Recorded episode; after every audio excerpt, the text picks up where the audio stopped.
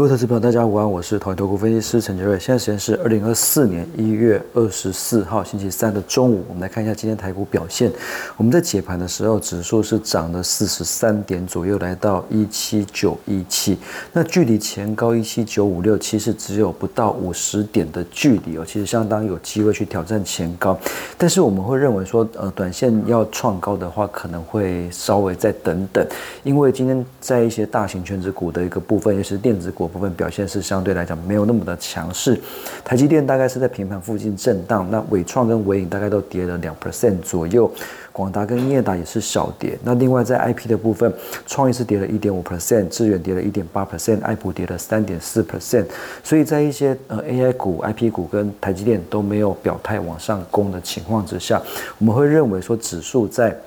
一七九五六的这个前高，可能短线要挑战的话，会稍微再再等一阵子。那等什么呢？因为昨天其实解盘时候，我们有提到哦，我们认为说台股这边是有机会可以创波段的新高。那因为美元指数跟美国十年期公债值利率，它已经反弹。去碰到了下弯的季线，那所以他们很有可能被打下来。被打下来的话，当然资金的动能就有进一步转强的一个机会，所以台股就有机会去挑战前高。可是昨天美元指数跟美国十年期公债值利率哦，其实呃是。是突破了季线，它没有被打下来，反而是突破了季线。所以这样的一个情况之下，从技术面来看的话，我们认为美元指数跟美国十年期公债殖利率反弹的这个行情有机会延续下去，所以资金动能就会稍稍稍的一个受压抑。所以我们认为说台股要去挑战前高甚至万八的话，可能会稍微等一下。但是其实目前来讲，整个技术面还是偏多的，因为大盘其实在从一月十九号到现在留了两个多方的跳空缺口。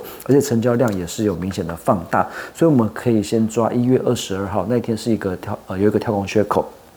那那天也是带大量，将近四千亿的大量，所以那天一月二十二号的 K 线的低点是在一七七六五，所以最近大盘只要回档不破一七七六五，整个多头的一个架构是没有改变的。那呃台股这边来讲，我们还是持续可以建议偏多操作，只是说留意一下这个美元跟美债的一个反弹的话，可能会压抑短线的一个成长动能。那今天虽然说 AI 跟 IP 跟台积电的一个表现稍稍的一个休息，可是今天很多的呃其他族群是有表态往上攻，所以整个台股它还是呈现一个良轮良性轮动的一个格局。那当然包括这个手机零组件的部分，在联发科、还有兆利、还有像是大力光跟这个玉金光的一个带动之下，今天整个手机零组件表现是相对的整齐。那另外货柜的部分，货柜散装跟航空今天也都是有见到一些低阶的买盘，整个航运族群也是有回温。那其他次族群的部分，像散热、像立志啊跟旗宏，呃，其实今天表现的也都不错。那另外今天还有很多表表现。非常强势的一些中小型股，那我们这边简单做一个说明，包括八零九六的秦雅，它最主要是受惠记忆体报价上涨，所以今天表现的非常的强，创波段的新高。那六一一三的雅系主要是做 MCU 的微控制器感测器的一个部分，因为整个通路的库存改善，那整个今年的营运较去年会有明显的一个成长，所以今天表现也很好。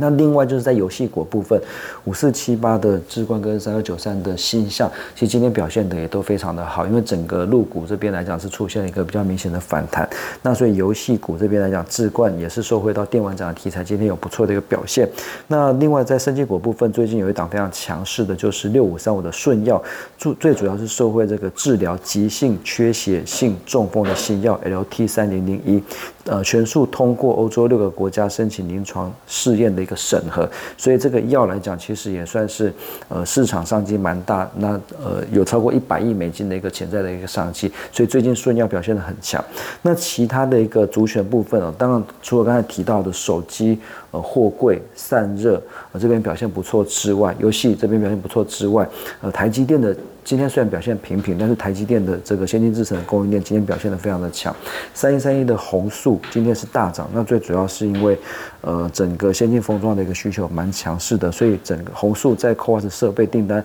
开始出货的情况之下，会推升营运的一个走阳。那另外除了红素之外，这个宏康三五八七的宏康也是受惠台湾跟日本的实验室的一个业绩的成长，那所以它十呃去年十二月的一个营收表现也是非常的不错。那今年来讲，营运还是会有大概两成左右的一个成长动能。所以呃，最近台积电相关的一个供应链也是可以留意的一个族群。那盘面上其实还是呈现一个蛮良性轮涨的一个走势，所以目前台股还是建议偏多操作。那只不过说在大型的 AI IP 跟台积电呃短线稍作休息的情况之下，台股要去挑战前高，可能要稍稍等个几天。那以上是今天的台股盘中分预祝各位投资朋友操作顺心，我们下次见。本公司与所推介分析之个别有价证券无不当之财务利益关系。本节目资料仅供参考，投资人应独立判断、审慎评估并自负风险。